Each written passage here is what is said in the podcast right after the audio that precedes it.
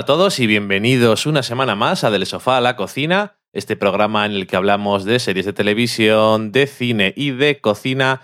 Este es nuestro programa, se me ha olvidado mirarlo. ¿Qué programa es este? No tengo ni idea. El 186 contando todos, creo. 32 puede ser. El 32 de la quinta temporada puede ser. Y yo soy Dani y... Hola, ¿qué tal? Esta es Valen. Hola, Valen, ¿qué tal? Que he entrado aquí sin saludar. Eso. Bueno, en lo que sea. Y nada, que vamos con otro programa también cortico. Yo creo que todos los que vayamos haciendo les haremos mientras podamos, no demasiado largos. Es el verano, es así. Pero no solamente porque sea el verano, sino porque, al contrario que mucha gente, en verano no tenemos menos cosas que hacer. Es el verano. Bueno, lo que sea. Y nada, pues de qué vamos a hablar esta semana. Primero hablaremos de Stranger Things, que es eh, una serie que ha estrenado Netflix hace poquito. ¿Qué dices? El 15 No he enterado. de... Cuéntame más. El 15 de julio de 2016 para los que vengan del futuro. Eh, luego en la cata de pelis hablaremos de Midnight Special de 2016. Eso suena a un sándwich. Pues es una canción también. O un bombón. A mí me suena a algo que puede ser un, Un Midnight cóctel. Special. Me he despertado por la- una cosa que nunca hago, pero si la hiciera, me haría un Midnight Special. Suena bastante bien. Las dos cosas que vamos a comentar en estas dos secciones además tienen como cosas en común, lo cual ha sido bastante al azar, pero oye, ahí está. Hmm. Luego en la cocina eh, os daremos una receta y nada, para terminar iremos a la sobremesa donde escucharemos a ver lo que nos habéis contado esta semana. Esta semana no tenías que presentar tú, es que me acabo de dar cuenta. Sí, Pero bueno, lo que sea, ¿no? es lo que hay. Bueno, pues nada, vamos a la semana en serie.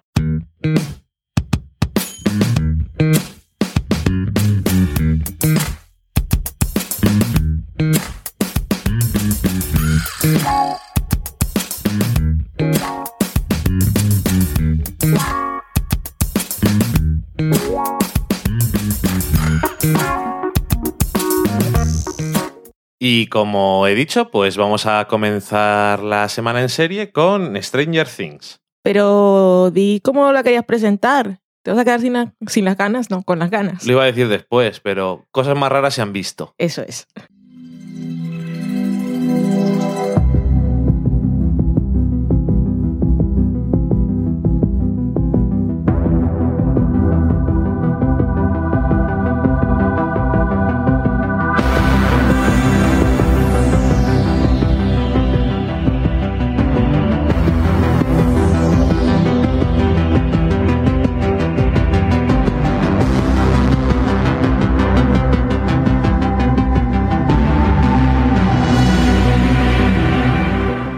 Stranger Things, cositas raras de Netflix. Serie de ocho episodios, iba a decir miniserie, pero tendrá una segunda temporada. Por lo menos es lo que van comentando los creadores que escribieron 16 episodios cuando empezaron a hacer la serie. Y esos creadores de los que os hablo son los hermanos Duffer, así como, como la cerveza de los Simpsons, ¿no? Era Duff. Duff. Pues esto tiene una ER al final.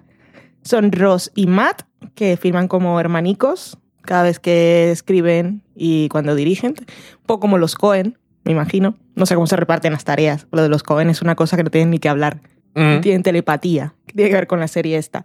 Ellos han trabajado como guionistas en Wayward Pines y también tienen una película que es del género de terror que se llama Hidden, si no recuerdo mal, que las críticas fueron un poco tal que así, nunca la he visto. Y ellos son, pues, sí, crecieron en la década de los 80, o fueron niños en la década de los 80, y estaban ahí con su nostalgia de todas esas cosas que vieron y que los influyeron tanto. Que cuando piensas así, yo es una cosa que no sufro, la nostalgia ochentera. Tampoco he sido nunca fan de todas esas películas que han marcado a la gente. Tanto si fueron niños en los 80 o niños en los 90 y vieron esas películas. Bueno, las recuerdo. Pero viendo todas las referencias que hay en esta serie, pues sí que puedo entender esa, esa nostalgia. Era otro mundo y había muchas cosas. La cultura popular era muy rica, aunque no se propagaba tan rápido como ahora, porque no había internet. Cierto. Pero sí que era todo muy, fue, fue todo muy influyente y muy particular en cine, en música, en libros. Ya en esa época estaba de moda el Hobbit. Los que están ahora que creen que eso es moderno, no. Ya estaba en los 80. Y los juegos esos de Estaba a punto de entrar en un momento de muchachada nunca, ¿eh? Los, los dragones y las mazmorras. Que sé que eso es un juego, pero tampoco lo he jugado. Y ellos lo que han querido hacer con esa serie era un, un homenaje a todas esas cosas que los marcaron, lo que ellos marcan como, lo que ellos recalcan como influencias o cosas que le querían decir te quiero, te extraño, y así te hago un homenaje. Son las películas de Spielberg como E.T., el muñequito marrón, como Encuentros en la tercera fase, Los libros y películas así de terror de Stephen King como Carrie y por supuesto esas películas que yo pues a esta hora ya no voy a entender porque nunca las vi como Los Goonies o Cuenta conmigo Cuenta conmigo era un libro de Stephen King también que no, sí, no- creo que sí. no se le parece no lo diría yo Ok. Seguro que ocurría en Maine. seguramente No lo sé. lo que sí sé de Cuenta conmigo es que tiene así como una escena muy famosa que van unos niños caminando por una vía del tren Sí. y no la he visto, o sea que se ve por aquí la historia. Entre los actores, pues la cara súper conocida es Wynonna Ryder, que no vamos a decir quién es Wynonna Ryder, porque es quien es, famosa más que en los 80, en los 90, un icono, a mí me cae bien, la verdad. Últimamente la vimos en Show Me a Hero, nosotros la hemos visto en Friends, que es la compañera de universidad de Rachel, con la que bailaban los cocos que llevaban como tapatetas Y no lo en la película que comentamos hace poco. en la Experimenter. Cierto y verdad. El señor que hace de sheriff, yo estuve súper traumatizada. Bueno, tampoco lleguemos a tanto, pero lo estaba pasando fatal toda la serie, que la Sí. hemos visto los ocho episodios, porque me sonaba mucho. Y, y pensaba que iba a ser una de esas epifanías cuando miráramos en IMDb. Ah, claro, ahí lo he visto, pero comenzó Dani a decir en todo lo que había salido y no. Y busqué en imágenes de Google para ver si lo identificaba en algún personaje o alguna alfombra roja y no. Así que no sé por qué me suena tanto este señor. En cualquier caso, debo decir que como va en esta serie es como se ve más atractivo, sin que me haya interesado especialmente por su atractividad. Pero viendo las fotos así en la vida real y va sin barba, Que sin barba es mal, ¿no? repeluco, bastante repeluco. ¿Y de qué va Stranger Things si no la habéis visto? Aparte de todo eso que habréis escuchado ya que va de los 80. Pues estamos en 1983, en un pueblecito de Indiana en el que nunca pasa nada y de repente pasa todo. Y de- Además de verdad. sí, desaparece un niño que es el, es el hijo de menor de Wynonna Ryder, es el hermano menor de su hermano Jonathan y es amigo de un grupito de cuatro chavalines. Así que toda esta gente empezará a buscarlo, a ver qué ha pasado, aunque en algún momento las pistas sugieran que simplemente ha desaparecido y se ha muerto. Pero no, amigos, no es así. Ese es uno de los misterios que resolveremos durante los ocho episodios. Y por supuesto la policía también involucrada. No, no la policía como institución, sino básicamente el el señor sheriff, que Ujú. tiene así una vida muy solitaria y también tiene sus historias personales. Y por ahí tenemos conspiraciones de un, un grupo secreto del gobierno que hacen experimentos secretos. Y Gente que juega a ser Dios. Sí, y, y, y monstruos como, como monstruos. Y una niña muy especial. Y cuando digo muy especial, es para mí lo más especial de toda la serie, que la quiero y la adoro. Se llama Eleven. Le habrán puesto 11 en la traducción, espero que no. Y los niños Es lo mucho llaman más, mucho más largo, quedará raro, ¿verdad? Sí. Y, y es, es la, la cosa más maravillosa de toda la serie. Lo que me ha gustado, aparte del personaje, que claramente, sin yo ser muy DT, ya pillaba todas las referencias desde el primer episodio. No, la van a guardar un poquito. Y tienes un momento peluca Ujú. y vestidito que recuerda mucho a ET. Faltó solo que las bicicletas volaran, pero en vez de bicicletas volaron camiones Ujú. que eso está mejor.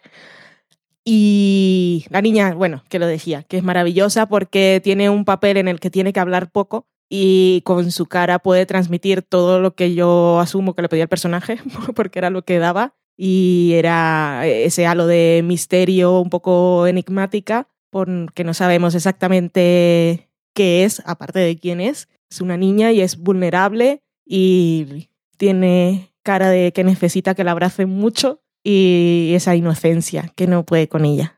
Y eso es así, muy tra la la la la la de qué va la serie. Y podemos pasar a que nos, si nos ha gustado, aparte de Eleven, que a ti también te ha gustado Eleven. Sí. Pues la serie me ha gustado. ¿Te ha gustado, Valen? Muchas gracias por ¿Te ha preguntarme gustado, eso, ¿te ha Dani. gustado la serie? Vale, Me gusta que me hagas esa pregunta. Sí, ¿te ha gustado entonces? Sí, me ha gustado. Muy bien. Me lo he pasado muy bien, es muy entretenida. Me ha tenido atrapada y como yo no tengo eso ni nostalgia ni nostalgia ochentera, hay mucha gente que va por ahí criticando que se pierde en lo estético y en la ambientación y no sé qué y no desarrolla los personajes. Todo eso me parece mentira. Es un gran entretenimiento y me parece una historia bonita. Y que se hagan ese tipo de historias ahora me parece fantástico, pues lo puede, disfrutar la gente que ahora es adulta y, y vio esas cosas originales y además lo pueden ver con sus hijos, que también es una serie de esas bonitas para que los niños de ahora también tengan esas experiencias que tuvieron los niños a finales del siglo pasado, que es como suena esto mejor. Los 80 es como así, pero a finales del siglo XX suena más mejor. Cuando yo tuve.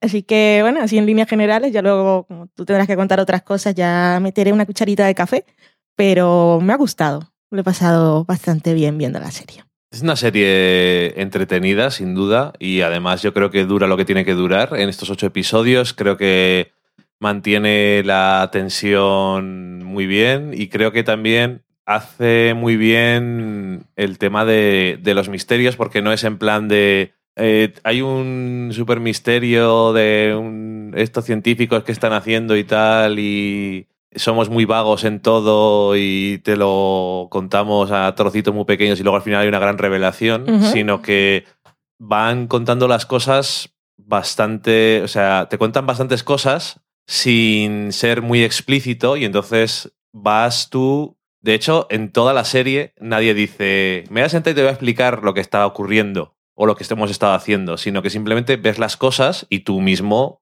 pues sacas tus conclusiones Y y ya está. Y mm, podría haber sido en plan mucho más misterioso y mucho más así, pero creo que hace bien ese tema porque cuando hay una serie que tiene, aunque sea cortita, que tiene un misterio así, a veces te da un poco de pereza.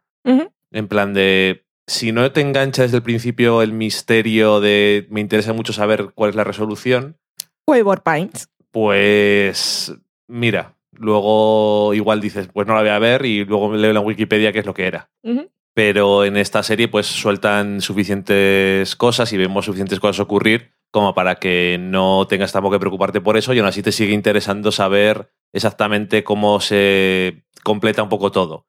Eh, la idea además eh, fantástica que tiene la serie creo que está bastante curiosa. No es que sea una cosa súper original ni nada de eso, pero tampoco es especialmente esto lo hemos visto en 500 sitios y tiene potencial. Me alegro de saber que va a haber una segunda temporada porque yo creo que, aunque solo sea por eso, que no es solo por eso, tiene capacidad para seguir desarrollando o para sacar material para una serie eh, con el tema, el concepto que tiene. Pero bueno, lo bueno es que tiene personajes que te gustan o que te llaman la atención y eh, entonces el misterio pues te da un poco más igual, ¿no? Y lo que dices tú que sí, tiene muchas referencias y cosas de nostalgia de los 80 y todas estas cosas, pero como tú dices, tú no tienes nostalgia de eso. Aunque lo puedas seguir viendo, incluso que la referencia que no citan ellos, pero que también es muy evidente, son es, eh, Carpenter, que tiene Sí. muchas cosas, no solamente por la música, que es muy como hacía Carpenter en sus cosas de yo hago la música también, no os preocupéis, sino algunos monstruos y algunas cosas que yo creo que También tiene cosas de Alien sí, también. y te- Poltergeist, por supuesto. Poltergeist sí fue, sí es un- una saga que yo seguí. La- ¿Tuviste más de una película de Poltergeist? Sí. Y me traumaticé mucho porque aún era la era de no internet, pero me enteré que la niña se había muerto. Es muy creepy. Y estaba muy traumatizada. Y era la época en que leí Carrie también. Ve, yo era una niña que me gustaban esas cosas. Ya lo sabéis. Así si es. me habéis oído alguna Así vez. es. Y no sé, eh, me parece que en el tema ese de las referencias y la nostalgia, yo creo que es dentro de la categoría de nostalgia, pero bien entendida, en plan de como... Es que la serie transcurre en el año 73, un gran año, para el que no lo sepa.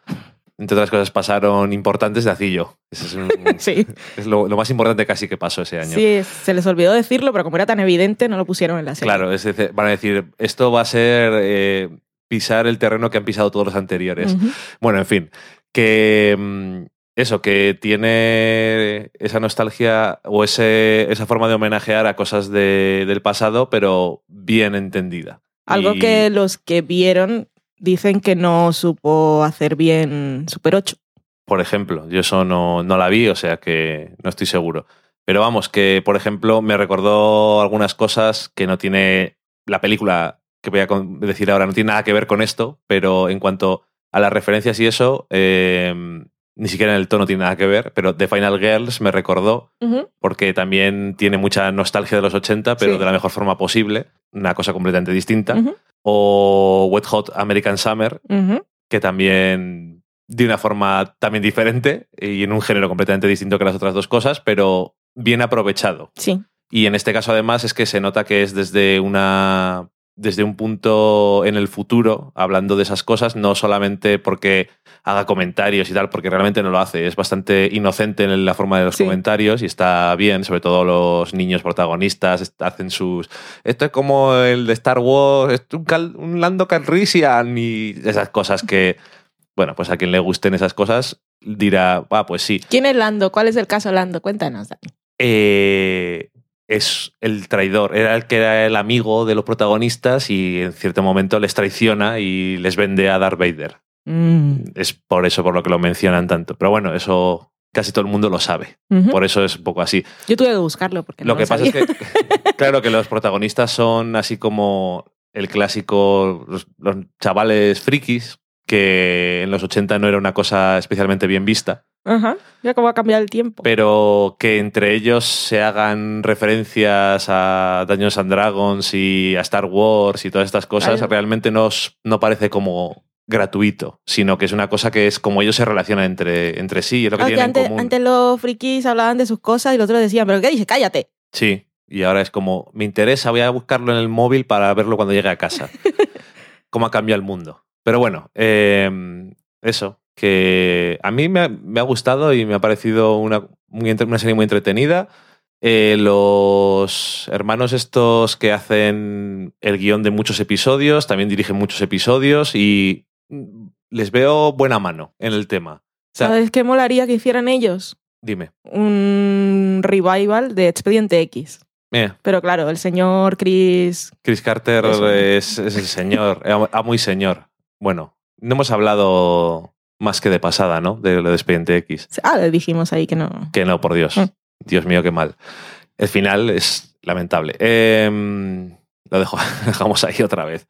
Pero bueno, eso, que me gustó la mano que tenían, que en el fondo, si lo piensas, se puede hacer una película de este concepto.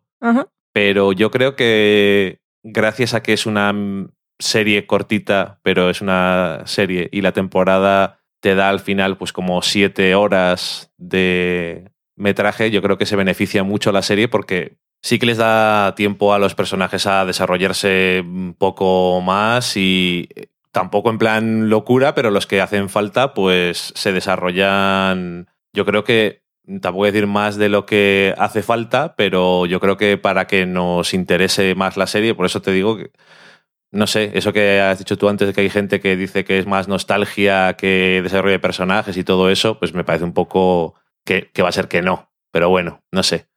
A mí, eso, a mí me ha gustado, la verdad. Ser una serie en la que los protagonistas son los niños y los adolescentes era importante, o por lo menos en este caso quisieron que así lo fuera, mostrar un poco el, el entorno familiar. Bueno, también es personaje importante Wynonna Ryder, que es la madre. A lo que iba es que podrían haber hecho que las familias fueran más uh, anecdóticas o que pudieran ser cualquier familia reemplazable por otra y en este caso pues le pusieron un poco de atención al tema y detalle y supieron construir dos entornos familiares, o podemos decir tres, si consideramos familia al pobre señor sheriff, Por lo menos tenemos mm, tres casas habitadas por personas con familias o que alguna vez lo fueron, que son bastante diferentes entre sí y que son, son las familias de esa serie y son los padres de esos niños. Incluso lo de Eleven también sería una familia, entre comillas. Sí, sí, sí, totalmente. Por desgracia. Papá, socorro mío. Sí, sí, sí. Y ahí un, un aplauso para la madre que a nadie, nadie quiere hablar con ella y se pasa toda la serie diciendo, por favor, que alguien hable conmigo, ¿podéis hablar conmigo? Que por cierto salía en Mad Men. Sí, cierto. Ahí, ahí tampoco te, ahí sí que querían hablar con ella, pero solamente la querían para eso.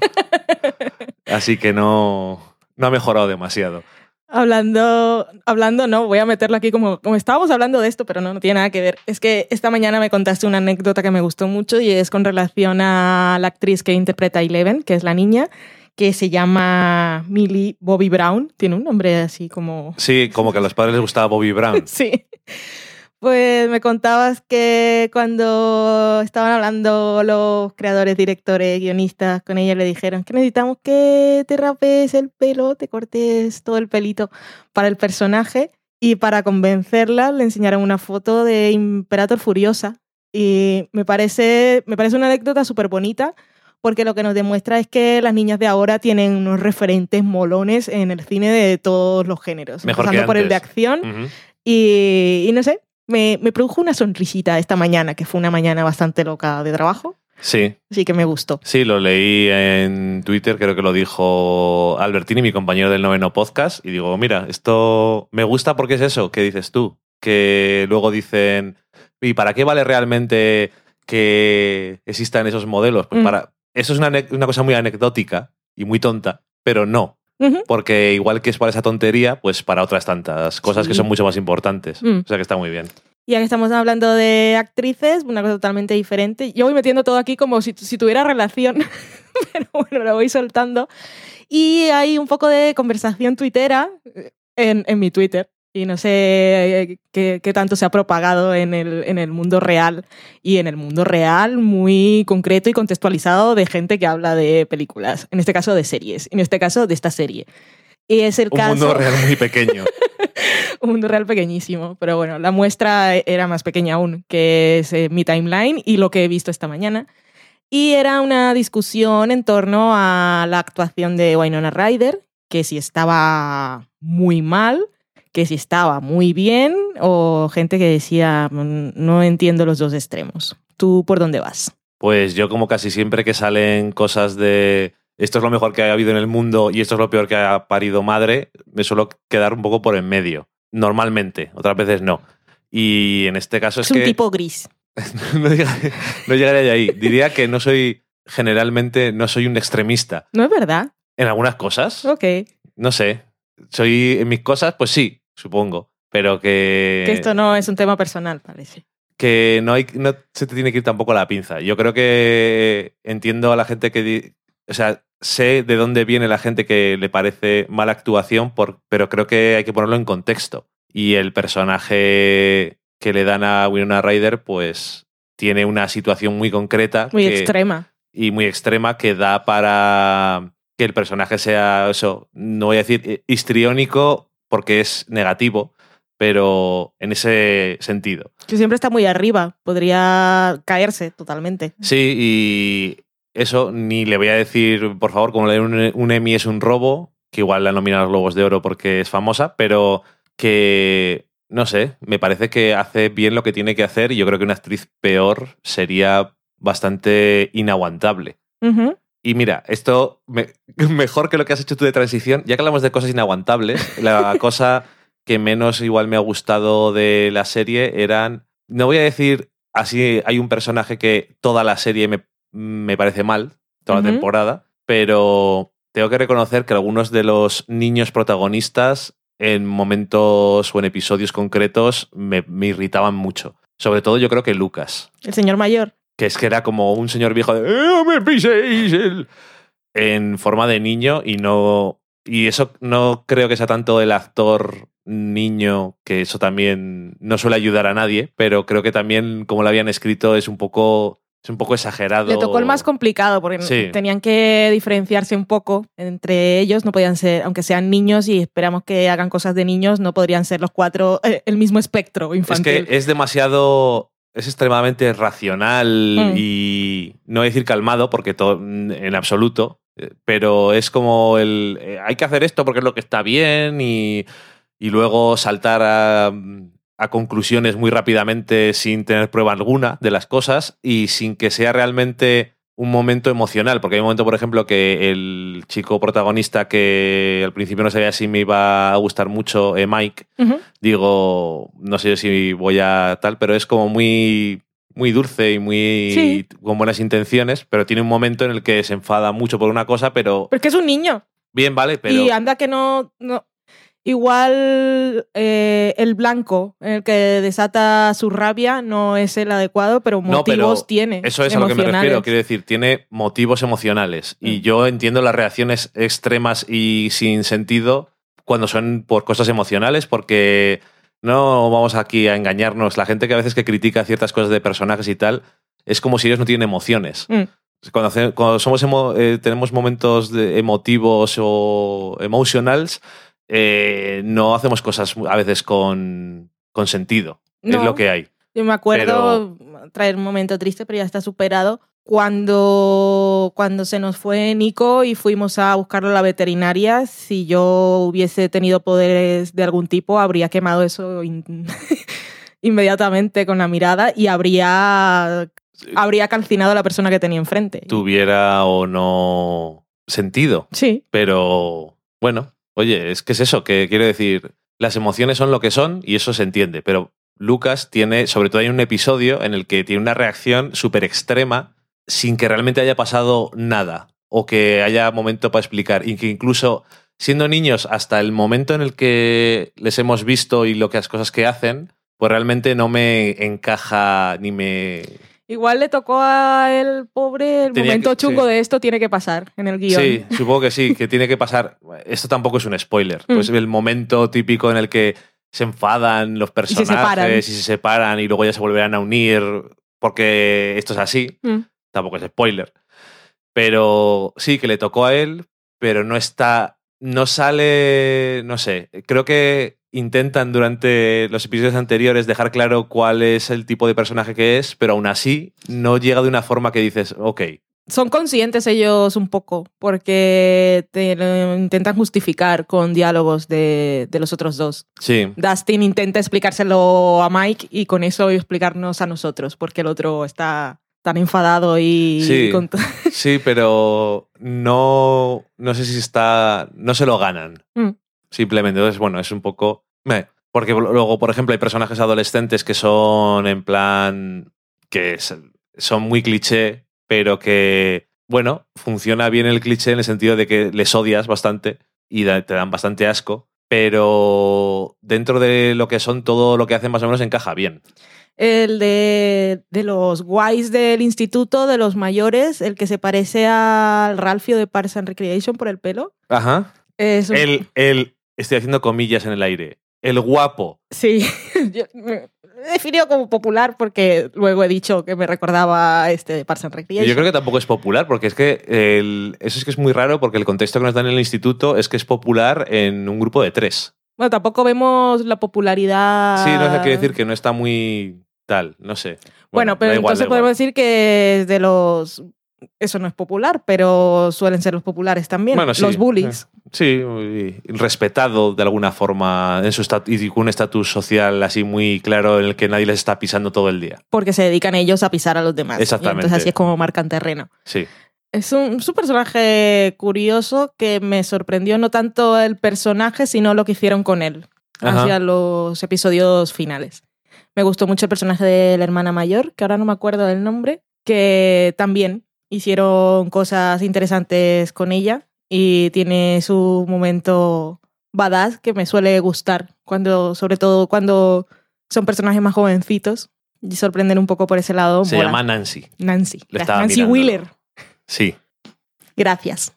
Pero eso, me gustó. Me gustó mucho Nancy. Y que luego la, la serie que decíamos, bueno, tendrá segunda temporada, es una miniserie, pues parece que va a tener otra temporada. Netflix tampoco suele tener mucho problema cuando las cosas se habla de ellas bien y tal en renovar. Es bastante, Mm.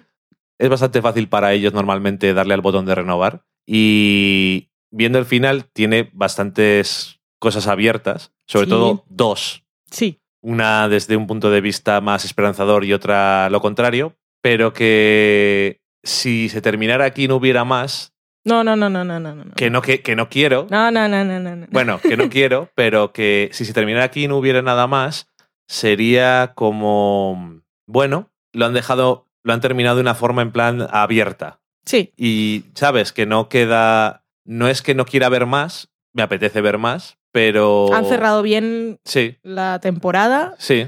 y si no volviera, podríamos decir la han cerrado bien, aunque mm, necesitamos saber. Ajá. Sí, yo creo que necesitamos. Es una serie que ti- tiene cosas así como muy positivas, de sobre todo valores para los niños, de la amistad y la confianza y decir la verdad, aunque es una cosa que es muy difícil, como hemos podido comprobar. Ajá. Pero también tiene sus cosas bastante oscuras, Sí, en todos los sentidos. pero en ese sentido creo que también es... De parejas adultas infelices, de problemas emocionales chungos, eh, hablando de las cosas realistas. Sí, Ya luego todo lo demás de maltratos, bastante niños solos y, Mm. y de mundos oscuros y consecuencias, pues es bastante, bastante renegror. Y en ese sentido, un poco por lo de eh, nostalgia bien entendida, se parece también a un poco de espíritu de los 80 en el que las cosas que estaban dirigidas a un público más joven eran un poco más adultas. Ok, No solamente en que en las películas de los 80 se podían decir palabrotas porque en las películas de niños y no pasaba nada porque los niños al final hablan así, Ujú. no vamos a engañarnos. Pero eso, que tenía un poco más de trasfondo o de temas un poco igual más adultos, aunque no fueran lo más importante, pero es- parecía como más real en ese sentido. Y en este sentido, Stranger Things, obviamente, tiene tantos elementos que no son realistas, que no es una cosa real, pero si le quitas todo lo que no es de verdad, te lo crees bastante. sí. Entonces, está bien. Bueno, pues nada, que nos ha gustado. Eh, yo creo que hay mucha gente que sí que le ha echado un ojo. Aquí en España, además, ahora que está Netflix y, y hay mucha gente que se ha animado con, con la plataforma y tienen... Que esto no es como cuando salió, que tenían los pobres cuatro cosas. Ahora cada día tiene más, tiene más chicha. Y además, que por cierto, un- nosotros no, no decimos noticias y tal, pero lo dejo ahí caer ya que estaba diciendo lo de Netflix. Pues CBS está haciendo una, o va a hacer, ya no sé si el año que viene, una serie nueva de Star Trek. Ajá. Y ellos la van a emitir, comillas, comillas, en su nueva plataforma de CBS All Access, una plataforma online que no sé quién coño la va a utilizar, o si hay que pagar, quién la va a pagar, pero bueno, lo dejo ahí. Eh, y Netflix ha dicho, oye, pues mira, ¿sabes lo que vamos a hacer? Te voy a comprar los derechos de los demás países. Hmm. Y tiene eh, la emisión exclusiva de la nueva serie de Star Trek en todo el resto del mundo, que no es Estados Unidos, lo cual creo que es una compra bastante inteligente y además nos deja claro una cosa ahora, que ahora que Netflix está en todo el mundo o casi, es un comprador de derechos para el extranjero. Sí, aparte de productor de series Aparte. originales. Exactamente. O sea que ahora hacen una cosa en Estados Unidos que, vale, eh, o en el Reino Unido o en España, donde sea, pero que eh, en Estados Unidos pues hacen mucho y que suele llamar mucho la atención. Desde luego a nosotros no suele llamar mucho. Y ellos dicen, eh, no, esto nosotros lo vamos a poner en todo el mundo. Yo soy distribuidor también. Y claro, Para eso he puesto mis patitas en todo el territorio. Exactamente.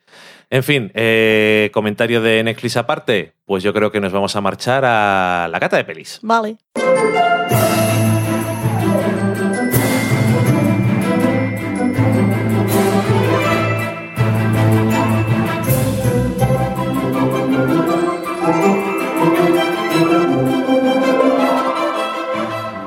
Y en la cata de pelis esta semana eh, vamos a hablar de una película que ha sido curioso porque tiene ahí como mm, elementos que son parecidos a los de la serie Stranger Things. Incluso cuando leías cosas de la crítica y tal, hacían referencia a cosas que también hacían referencia en Stranger Things. Ha sido un poco al azar, la verdad, porque no estaba muy seguro de cuál era la historia de esta película. Nunca se sabe con este señor. Pero mira, eh, nos ha venido muy bien temáticamente para esto. Eh, vamos a pasar a hablar de ella. Se llama Midnight Special y no es un sándwich, pero podría serlo.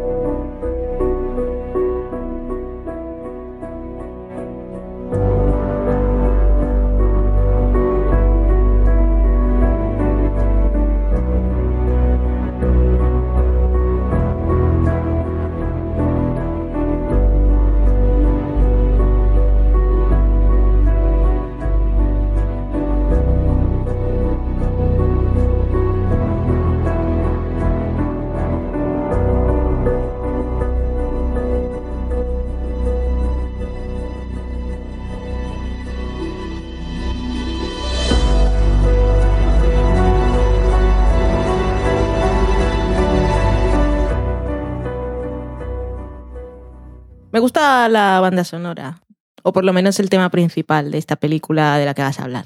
Sí, la verdad es que es chulo. Mm. Me gusta.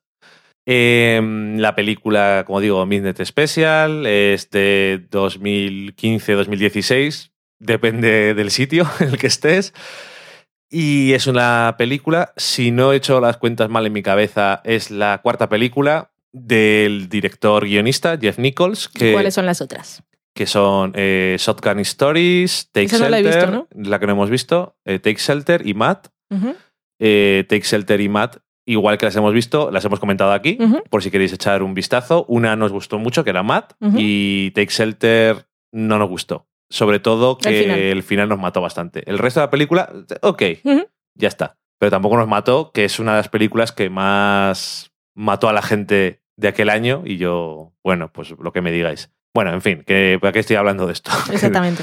Eh, y bueno, de protagonistas que tiene, sorpresa, Michael Shannon, que ha sido eh, un actor en las películas de este hombre, desde Shotgun Stories, que era el protagonista, también en Take Shelter, que era el protagonista, También en Matt, y también aparecía en Matt, que no era creepy. pero porque ahí estaba Matthew McConaughey, de alguna forma estaba cumpliendo el papel creepy, pero siendo Matthew McConaughey, lo Que cual no es tan creepy. Es, efectivamente, es un poco raro, pero es que lo malo que tiene el pobre hombre eh, Michael Shannon es que de estándar, sin ser, una- eh, sin ser un personaje, tiene una cara como creepy. Pero aquí no es creepy. No, no, no, es, es intenso. Bueno, Que- eso no lo puede evitar. Que eso creo que es una de las cosas que tampoco puede evitar. Pero bueno, que es su actor fetiche, eso está claro. Sí. Ha hecho cuatro películas y en las cuatro sale él. Y No se cae mal, debemos entender. Porque supongo.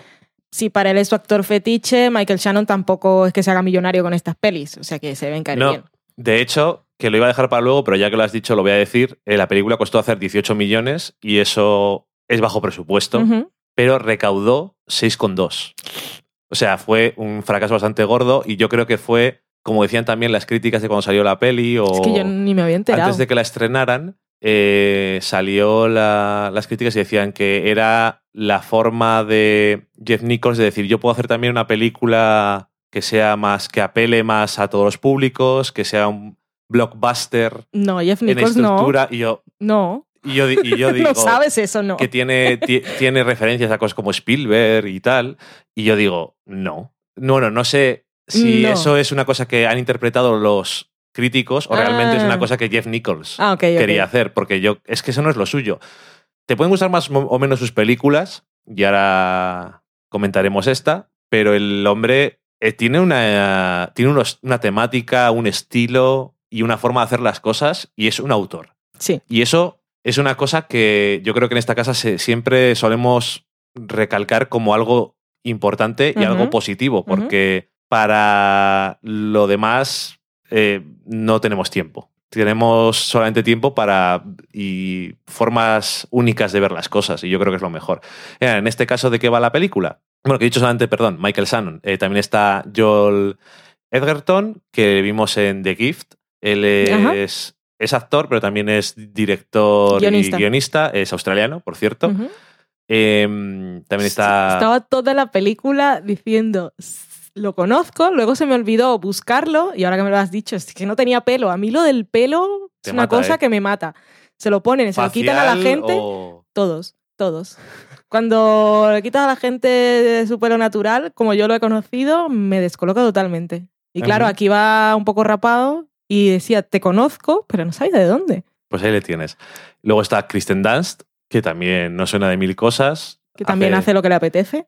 Creo que llega un punto en su carrera que efectivamente hace lo que tiene ganas. Eh, Lo último en la que le hemos visto es en la segunda temporada de Fargo. No, lo último que le hemos visto es en los actors, Bueno, lo de Variety, las entrevistas. ¿con quién estaba? Estaba con. Era la que estaba con Rami Malek, Sí, cierto. Porque los dos estaban en series. Mr. Robot y Fargo. Las-. Son las entrevistas esas que sacan de actores que entrevistan actores cuando están en épocas de premios. A mí me gustan. Está muy bien. Nos quedan varias por ver porque les dan unas preguntas estándar. Sí, pero, Más, pero también Claramente, pero se les ellos. va. sí. O sea, quiere decir que les dan y se les nota cuando están. No están leyéndola, pero por favor, pregúntale esto y se les nota a veces cuando lo dicen en plan de esto me ha salido súper natural, Sí, pero luego depende de quién Pero sí sea la- conversan. Depende de quién sea la pareja, a veces a uno le gusta mucho Se el nota del si han visto el trabajo del otro. Y le quiere preguntar, oye, ¿cómo hiciste no sé qué, no Mm. sé qué película? O no sé, me mola bastante. Bueno, Midnight Special. Y luego, y otro actor muy conocido por nosotros Adam Driver. es Adam Driver, que no solamente le conocemos de Girls, sino en las películas que va apareciendo por ahí, también. ya sea en Lincoln o yo qué sé, en otras películas. Es que el, Mucho presupuesto, soy tu actor. Poco presupuesto, soy tu actor. el tío sale donde haga falta.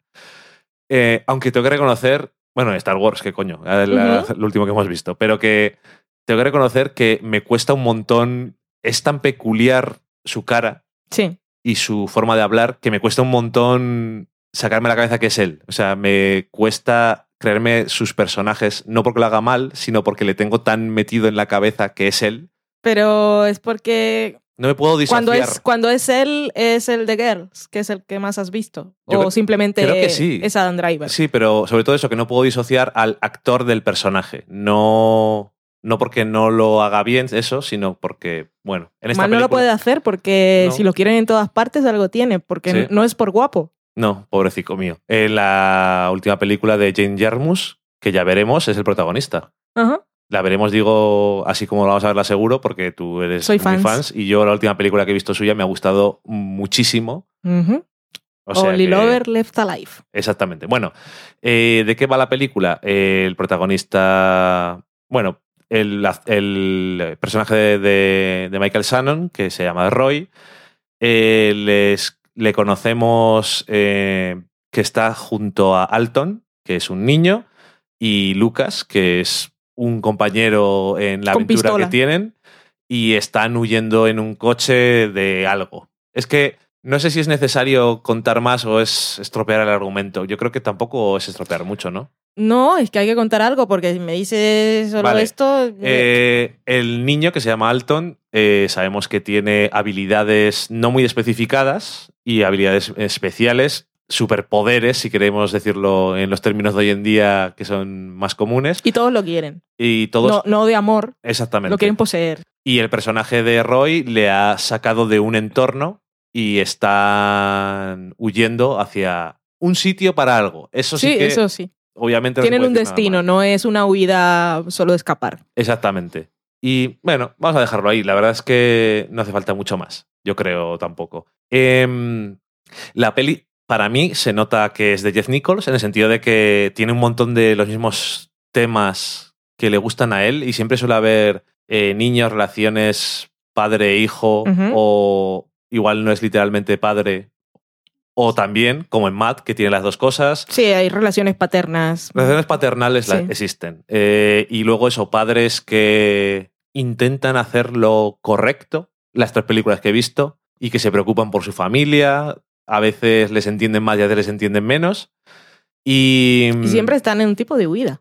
Sí, de alguna forma. En fin, eh, que lo dices, Bueno, hay muchos elementos que son muy comunes, pero en este caso esta película es fantasía, con elementos de ciencia ficción y mm, al mismo tiempo es un road trip.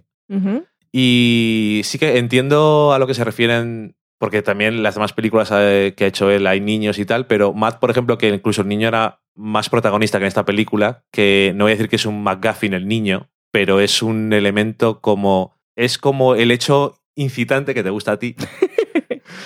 es como el hecho incitante, la causa de todo, el... El detonante. El detonante. traducción. No, estaba haciendo traducción para si, si hay alguien que acaba de llegar, lo del hecho incitante, y dice, ¿esta gente de dónde sale? Y Salimos de Burgos. Y va, a bueno. llegar, y va a llegar a detonante también. Quiero decir que es... es eh, hace la función de McGuffin, pero sin serlo. Es mi... Era lo que quería llegar. Ok. Em, entonces, eso, eh, todos los demás personajes que aparecen son alrededor y por él y hacia él. Es un poco el centro de la historia, pero no es el personaje que tienes más las motivaciones y las cosas, sino que le están llevando de un un poco de un sitio a otro. Y decían eso, que era tenía elementos un poco también de los 80, en plan que eran un poco más aventura que sus otras películas y un poco más eso huida, eh, un poco más así trepidante de tal. Pero no sé, me ha parecido mucho una película de Jeff Nichols. Y en este caso, eh, ¿cómo me quedo con entre Take Shelter y Matt? Un poco en medio. Porque creo que prácticamente todo lo que hace en la película está bien y lo hace bien, pero, como diría en inglés, what's the point? O sea, exactamente qué es lo que quieres contar. No, no sé qué es lo que es. Simplemente lo veo como una película en la que pasa una aventura y unas cosas. Aventura, en- bueno, lo que quieras, como quieras llamarlo. Que aventura suena como muy alegre. Y no lo es en absoluto. Esta película es, bueno, eso, como las películas de este hombre, pues es bastante un poco sombría y un poco grave a veces, pero tampoco volviéndose muy loco. En plan de esto es todo lo más serio que ha pasado en el mundo. Pero es eso, como muy. Cosas más serias has visto. Está bien. Pero eso, me quedo un poco en medio porque si bien ni me aburro, incluso suele mantener la tensión de una forma bastante decente. Porque los actores están muy bien. Los actores son muy buenos. Desde. El niño está bastante bien, Mm.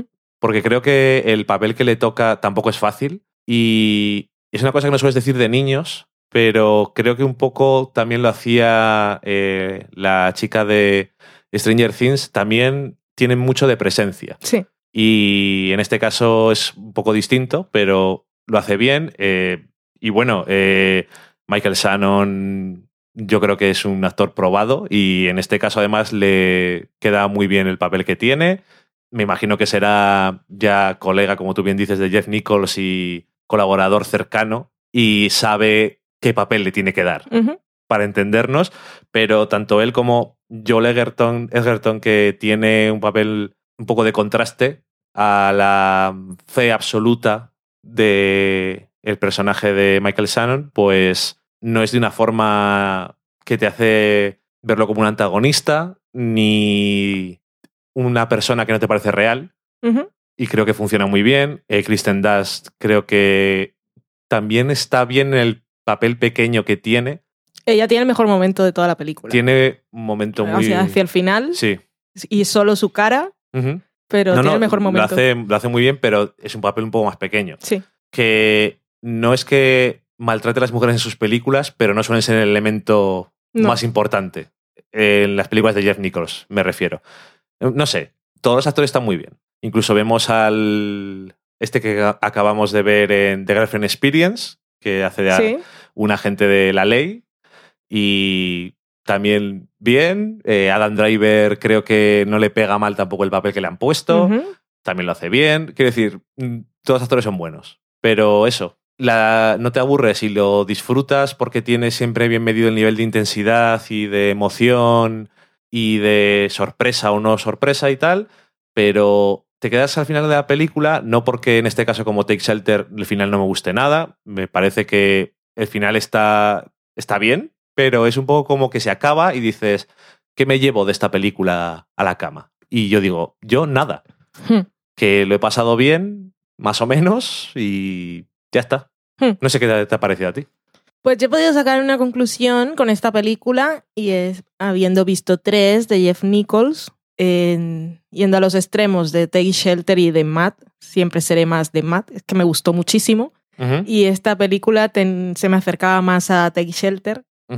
Y lo que me pasa con las dos es, en parte, lo que tú dices de qué es lo que me quieres contar, que en este caso yo he tenido una experiencia diferente y es que creo que he visto lo que me quería contar, Ok. pero mi pregunta es, ¿para qué lo englobas en todo esto? Ok. Porque vale. lo que me queda a mí de esta película y para lo que me falla además la edad del niño es un poco la sensación esa de los padres que llega un momento en que tienen que dejar que los niños sean sus propias personas, que sus hijos sean sus propias personas. Para lo cual que el niño sea tan pequeño me parece un poco raro Ok. y todo en lo que todo lo que le han puesto de extra pues es donde se donde se me va el por qué porque eh, la película plantea un montón de cosas y, y situaciones que ya vienen del pasado que no te desarrollan Sí. que depende cómo vayan las historias es una cosa que realmente no te importa pero en este caso es que no lo veo y me deja un poco así Yo te digo, si te digo la verdad, eh, no sé si no lo ves el resultado o no ves lo que no te están contando, que no te que termina de encajar ni de gustar. no entiendo O sea, he dicho, no lo veo el resultado o que las cosas que no nos están contando, si te las contaran, dirías, es que esto realmente no lo veo. No, es que no, no, no, no es que no lo vea porque esto no tiene ningún sentido, sino porque sino porque creo que no eran los ingredientes necesarios para esa historia, vale, sí, porque si hubiesen desarrollado aquello sería una película totalmente diferente. de acuerdo. Sí, vale. No, es que tengo que decirte que hay ciertas cosas que no nos que no se ven en la película, porque la película empieza en otro punto, me parecían más interesantes. Sí, y no, no estamos hablando de los grandes misterios, No, no, no, no, no. no. sino de la relación familiar. Sí, es que ahí hay unas cosas de que eso es lo que más me habría interesado. Yo, tanto de la relación familiar como el elemento místico, que me parecía curioso. El. Porque se dejan detalles de las cosas, pero que me hubiera gustado ver cómo es el origen de eso. Sí. Me parecía como, no sé, interesante.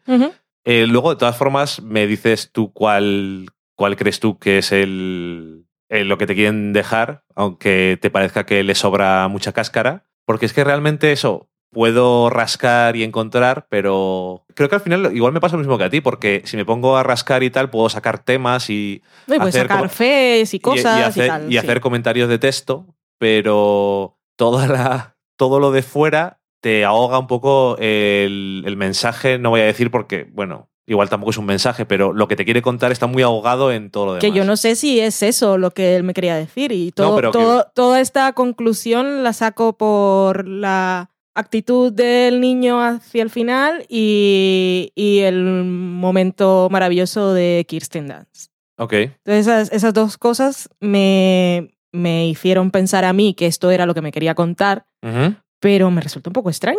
No bueno, sé. pues ahora me lo dices porque yo, según lo que estás diciendo, no soy capaz de. No soy capaz de encajar exactamente lo que es. Pero bueno, al final es que mi resumen es. Ok.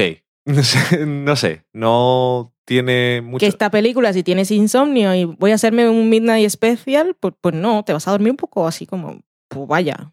Igual Sí. me podría haber quedado mirando un poquito el techo, cogido un libro, que es mucho mejor. Que igual hay. Se, me ol- se me olvida enseguida la película. Si hay gente que dice, a mí me gustó mucho tal, creo que en ese caso me apetecería menos discutir que cuando vi Take Shelter. Es a lo que me refiero, que por eso para mí me gustó más que aquella. Pero, sin embargo, Take Shelter, a pesar de que el final me parece una catástrofe, Que luego Eh, sé que, que que hay un más- montón de interpretaciones distintas a, a ese final, que me gustaría Sí. echarles un ojete. sí, porque a mí siempre me, Ujú. siempre me gusta ver lo que to- lo que la gente puede deducir de cosas que se me pasan por alto. Aunque luego al final no esté de acuerdo, siempre algo que digo, pu- digo, aunque luego al final no esté de acuerdo como si nunca fuese a estar de acuerdo. Digo que aunque no estuviese de acuerdo al final, que era Ujú. mejor así, eh, siempre dice, pues sí, podría ser.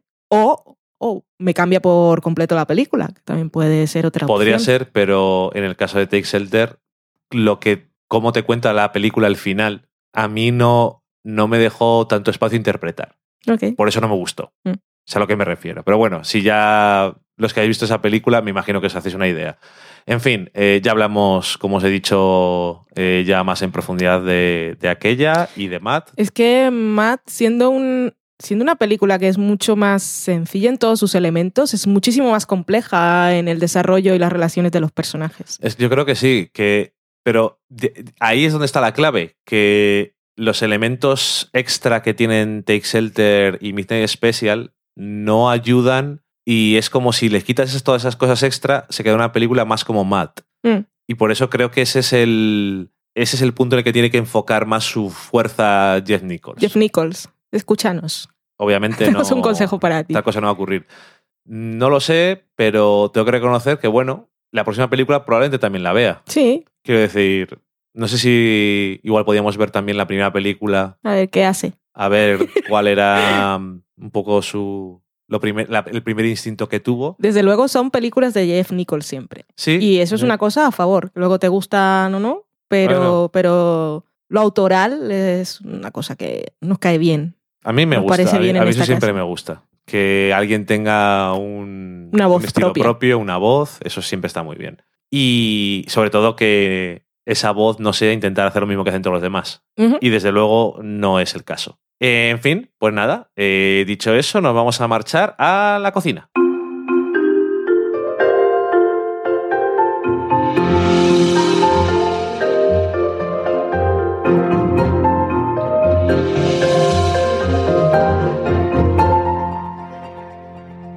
Y ya estamos en la cocina donde Mentira, estamos en el salón. Valen nos va a contar una recetita, ¿no? Valen, a ver. Sí, es una recetita que probamos la semana pasada, que es una receta de pasta con calabacín, ricota y albahaca. ¿Te acuerdas? Sí, ¿Te gustó? sí. En nuestro caso, como fue una receta de estas de voy a ver qué hay en la nevera, pues no teníamos ricota, lo que teníamos era un queso de cabra fresco Que no le quedó mal, la verdad. y le quedó bastante bien. Entonces, les es voy a... mira, tú les das recetas hasta que, que hemos probado y todo. Sí, no como tú. Eso es. Es que como estos días me está tocando cocinar a mí y Mm. como yo soy poco de ir a ver lo que hay en la nevera, que en este caso digo a ver lo que hay en la nevera, fui a verlo después de que ya tenía la receta imprimida. Vale. Sí, ya sabes que yo soy más de... A ver qué hay. Pues necesitamos para esto eh, pasta corta, que era lo que traía la receta, que me di cuenta luego, nosotros lo hicimos con tallarines espaguetis, pero sí que puede quedar mejor con macarrones, mm, tiburones, pajaritas, margaritas, margaritas no, bueno, cosas de esas. Vale. pasta que no es larga. Necesitamos, apar- aparte de la pasta, aceite de oliva, una cebolla pequeña cortada en daditos muy finos. Necesitamos un, en nuestro caso fue un calabacín grande, si sois más pues ya calculáis. Dos dientes de ajo bien cortados. Necesitamos un manojo de albahaca, una taza de queso, ricota o queso de cabra, lo que tengáis, o cualquier otra cosa, vamos. También necesitamos la piel rallada de un limón y un poco de parmesano al final, por supuesto, sal y pimienta. Lo primero que hacemos es poner a hervir el agua, porque la salsa se puede ir preparando mientras, que es muy rápido y sencillo. Ponemos la cebolla cortada en una sartén con el aceite de oliva hasta que esté un poco transparente, es unos 5 minutos. Bajamos el fuego para que no se queme y añadimos el calabacín que lo hemos cortado previamente, y esto no os lo había dicho, lo cortamos a lo largo, longitudinalmente, y luego cada mitad de esta la vamos cortando en, juliana, en rodajitas unos medio centímetro más o menos. Echamos el calabacín en la sartén con la cebolla, echamos sal y pimienta, mezclamos hasta que esté suave, bajamos el fuego. Luego, aquí tenemos el agua hirviendo desde hace rato, por si hierve muy pronto, pues ya estará hirviendo, pero aún no pongáis la pasta. Luego lo que hacemos es en un mortero o en un procesador de alimentos, mezclamos o picamos o procesamos el ajo, eh, la albahaca y tres cucharadas de aceite de oliva hasta que nos quede como un pesto. Ahora sí ponemos la pasta a cocer con sal, siempre. Y cuando ya esté la pasta, la escurrimos, guardamos un poquito del agua de cocción por si nos hace falta para mezclar. Echamos la pasta, la dejamos un minuto menos de lo que nos diga el tiempo de preparación para terminar de cocerla en la salsa. Echamos la pasta en la sartén con el calabacín y la cebolla. Ponemos por encima el pesto, mezclamos bien, añadimos el queso que tengamos, el ricota o el queso de cabra, y ponemos un poco de agua si nos hace falta. En ese punto ya apagamos el fuego, echamos la piel rallada de limón, un poquito de pimienta recién rallada y servimos. Muy bien. Un poco de parmesano en el plato y ya está. Muy bueno, además. Está rico. Sí, pues Sí. nada, perfecto. Una receta muy sencilla y que está muy rica, además. Lo bueno que tiene la pasta es que puedes hacerte salsas muy elaboradas y cosas, pero también, aunque te hicieras solamente con un poco de ajito, orégano Aceite de oliva. y un chorro de aceite, Mm. está muy bueno. O sea Cierto. que una receta muy chula y nada, vamos a la sobremesa.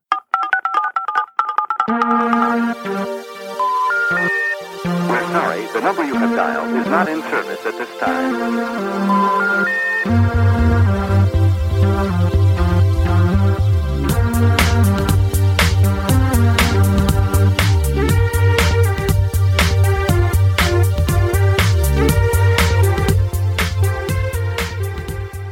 Pues esta semana que estoy presentando yo, y no tenía que presentar, pero me voy a dar paso a mí mismo, que voy a leeros las cosas que nos habéis contado durante estos días. Qué acaparador. Ya ves, estoy así. Voy a empezar por Twitter sobre, bueno, primero decir que tenemos todavía abierto el crowdfunding en Berkami. De hemos dicho aquí que hemos conseguido ya la financiación no, mínima. de nuestro libro. Nos quedan 20 días, 21 días ahora que estamos grabando y lo hemos conseguido. ¡Bien! Hemos conseguido ya todo el dinero que necesitábamos y a partir de ahora solo estamos sumando. Tenemos un nuevo objetivo con más recetas añadidas y esperamos que los que nos escuchéis que todavía no hayáis colaborado, pues os animéis. Este libro que se llama El de la comida de Friends y creo que es muy explicativo de qué va. Y nada, que esperamos que os ilusione como a nosotros. El libro ya va a existir, o sea que si ahora si ponéis el dinero no estáis diciendo estoy confiando ciegamente, sino que vais a recibir algo seguro. Y, y nada, que decía que en Twitter sobre eso, pues Carmen Moreno que decía, yo es que ahora no me viene muy bien apoyaros y nosotros le dijimos, "Eh, no hace falta, que siempre nos has ayudado en todo. Sí. Y ella decía que tenía ya su, su copia del libro garantizada, pero eso gracias a su hermana. Y que se lo teníamos que agradecer a ella en, en el libro, en los agradecimientos. Y nosotros le dijimos, pues lo agradecemos a las dos. Por supuesto. Porque nos Faltaba más. Dainris Macmillan, que es Dainris, en Twitter decía, cuando los chicos del sofá a la cocina acaben el de la comida de Friends, podrían hacer el de la comida de las Gilmore. No, no creo que no lo hemos pensado. No será porque no sería una comida. enciclopedia de, de- A ver si no engordas. Como la Gilmore se A va a llamar. capaz.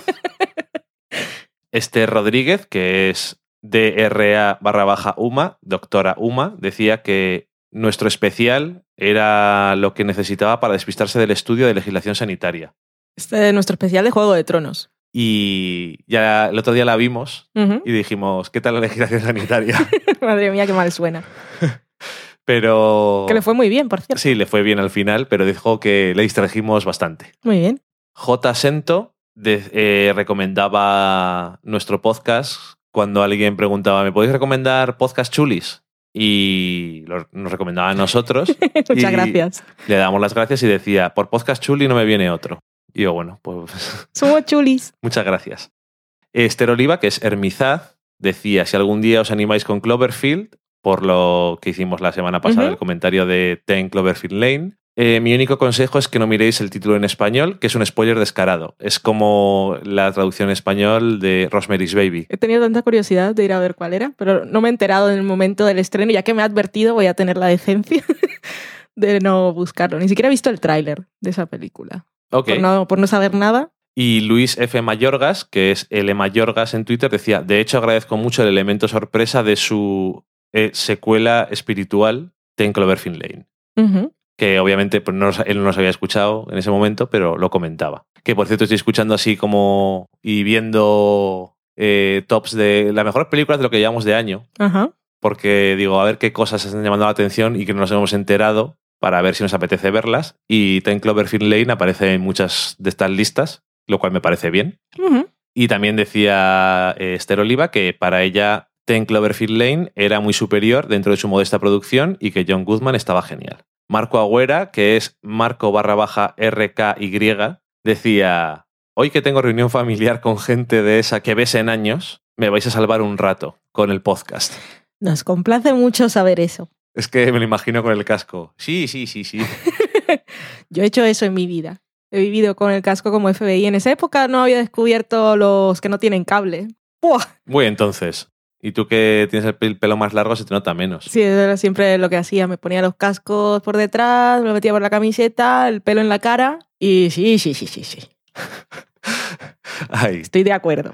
Además, si no te hace falta, a ti con lo poco que te cuesta desconectar del mundo a tu alrededor, Sí, pues eso lees la cara de la mesa, ya sabes si es de risa o no. si es de risa o no. Eh, hablando de eso de que habíamos conseguido ya el objetivo del crowdfunding, decía Alberto Carlos, un tal arroba Albertini, mierda, ahora voy a tener que pagar. es una de las consecuencias, sí. Y nosotros también decimos, mierda, ahora tenemos que hacer el libro. Esa es otra. Decía Daniel Mainé, me asusta pero me gusta, Me de escena de postcréditos. Aprende Marvel Studios. Sí, que los que no llegaran hasta el final, en el programa pasado, la canción Asusta pero me, me asusta pero me gusta estaba completa al final. A ver si la conseguimos colar en la ventana. Y ahora que dices eso, nos estás dando pie, que ya lo dijimos la semana pasada, pero eh, estamos durante todos los lunes de verano en la ventana como colaboradores. La Estamos todos los la días en la ventana en la ventana mirando cómo pasa el la tiempo. ventana de la cadena SER de aquí de España. Somos colaboradores y es entre las 6 y las 7 estamos por allí en antena. Y este lunes pasado pues tuvimos el- la primera experiencia. Problemas técnicos, cosas del directo. Tuvimos, tuvimos cosas del directo y tuvimos cosas del directo muy de todas, porque tuvimos que al principio había problemas técnicos y luego que se acababa, es la radio La radio en directo, amigos, es muy improvisada. y es muy complicada, porque a veces te preparas para hablar, como hablamos nosotros, todo lo que nos den cuerda y luego pues te da tiempo lo que te da tiempo. Es lo que hay. Es la diferencia del podcast, que hablas eh, hasta que agotas lo que tienes que decir o cambias de tema si te apetece. Mm. Y ahí como no controlas tú los tiempos ni por dónde va a ir la conversación, pues hay que adaptarse. Sí, y, pero bueno, muy buena Sí, sí, experiencia Y, y ganas de el próximo lunes. A ver qué tal, a ver si esta vez no tenemos problemas técnicos, podemos hablar de todo lo que queremos, o sea que muy bien. Hemos aprendido cosas. Siempre. Y sobre esto de la cadena SER, pues nos decían felicidades, que ya buscaré la versión en podcast. Me acabo de enterar, hay podcast. Lo decían Maitechu, que es Mari Margolis, Gorkalimocho, que es Gorkalim. Y nosotros, pues, contentos de que se interesen por nosotros. También nos da la enhorabuena Pablo Díaz, que es PD barra baja Díaz. Y Radio Castilla, que es Cadena Ser Burgos, le recordaba a Pablo Díaz. Recuerda que Valen, que además de la ventana, está en el Hoy por Hoy de Burgos todos los viernes de verano. Y que fue la, la primera radio que me abrió las puertas. Sí, Y ahí sigo. saludamos a... Encantadora, Rosalía. Rosalía. de Cadena Ser. Sí, si yo voy ahí es hablar con ella, luego se me olvida decir que estoy en el programa. Sí, y es que tú ya eres una profesional. Yo, sin embargo, soy un nuevo en esto de los medios serios de verdad. Pues mira dónde te estrenas. Ya, ya, soy así. El, Bueno, año, el año pasado hablé con Francino. Con Fran- yo no he hablado con Francino, Ay, pero ¿por qué no quisiste? porque no estaba, no estaba al 100% y yo soy muy fangirl de Francino, entonces podía haber sido un show. Claro, no querías quedar no al 100% de lo tuyo, ¿no? Exactamente. Luego también en Facebook tenemos algunos comentarios de gente que se alegró porque estemos por ahí por, por la SER. Eh, Antonio Araez nos da la enhorabuena, Rebeca Aguilar nos da la enhorabuena también. Dice, acabo de oír vuestro último podcast y me ha alegrado mucho de saber que ibais a hablar en la SER, os lo merecéis. Eh, Diego Cortezón decía que alegría que se os escuche en la radio. Luego también aprovechaba Estela Maris, que nos eh, escucha desde Argentina Ajá. para decir que devoró Stranger Things en dos días y que es la serie que hace mucho tiempo esperaba y que buenos actores tiene. Muy bien. También Lola Gamonal González decía, qué bien, voy a bajarme el podcast para seguir escuchándoos. Y David Díaz Díaz decía, genial, pese a los problemas técnicos, la semana que viene más. Muchas gracias a todos por el apoyo. Efectivamente, Las enhorabuenas. Nos hace mucha ilusión. que así nos da más la sensación de que no somos unos fraudes que han invitado ahí a la radio porque sí. Que- ¿Será porque somos famosos? No, desde luego, no será por eso. En fin, pues con eso hemos terminado. Pu, pu, pu. Y como siempre, os damos las gracias por haber llegado hasta aquí. Que al final creo que el programa ha quedado más largo de lo que yo me esperaba en un principio. Pero bueno, es lo que tiene El podcast. el podcast. Que no sabes lo que dura. Lo que te da la gana. Mm. Es mejor no, no limitarse. Nunca. ¿Para qué? Y, y nada más, que nos escucharemos en principio la semana que viene, que si queréis escucharnos en, en la cadena SER, en la ventana, el lunes próximo os estaremos también, si no luego también lo podéis buscar en los podcasts. Y, y nada más, que muchas gracias a todos y adiós. Adiós.